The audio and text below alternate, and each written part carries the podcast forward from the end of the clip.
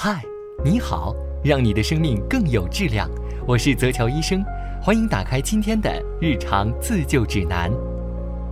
网络上流传着这样一句话：没有什么是一顿火锅解决不了的。如果一顿不行，那就两顿。辣椒作为火锅的灵魂，让我们又爱又恨。一时吃辣一时爽，一直吃辣一直爽。菊花残，满腚伤。此时要想想，是否成为了有志之士。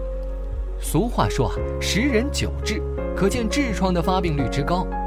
由于痔疮长在特殊的位置，所以很多人羞于言表。即使有了痔疮，也常常到很严重的地步才会去就医。痔疮啊，是由于直肠黏膜下和肛门皮肤下静脉曲张淤血所形成的静脉团块。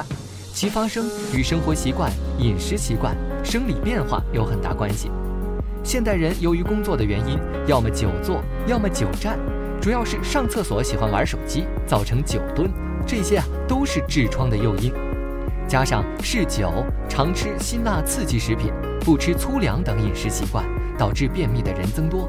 严重的便秘又会引起痔疮。此外啊。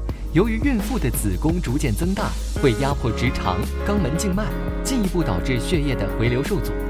老年人括约肌收缩能力变差，影响直肠活力，导致肛门肌肉失调。所以，孕妇和老年人由于生理的变化，也容易患上痔疮。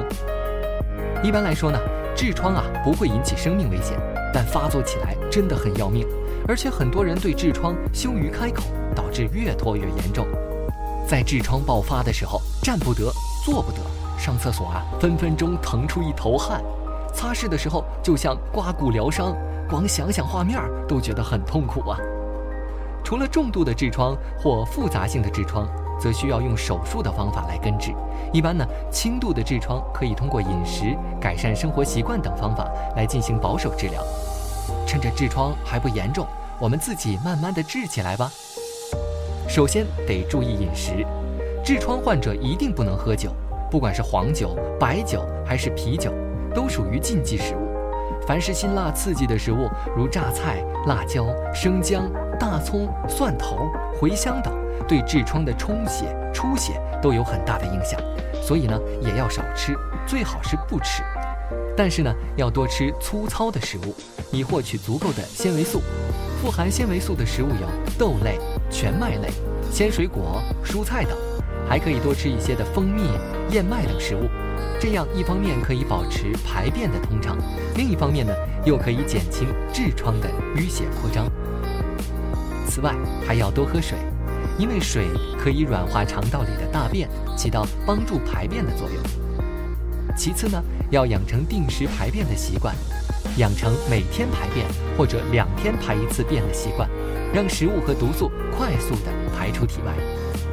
注意，上厕所时不要过度的用力，在排便时要专心，切忌玩手机、看报纸。保持肛门周围清洁很重要，有便秘的患者需要注意卫生，在每天睡前清洗肛门皮肤，防止感染，做到勤换内裤。同时呢。可以进行肛门的热水坐浴，促进肛门血液循环，减少肛门局部炎症的出现。坐浴的温度要控制在三十六摄氏度到四十二摄氏度之间，最好不要超过四十五摄氏度。每次控制在三十分钟之内。我们还要加强运动与自我按摩。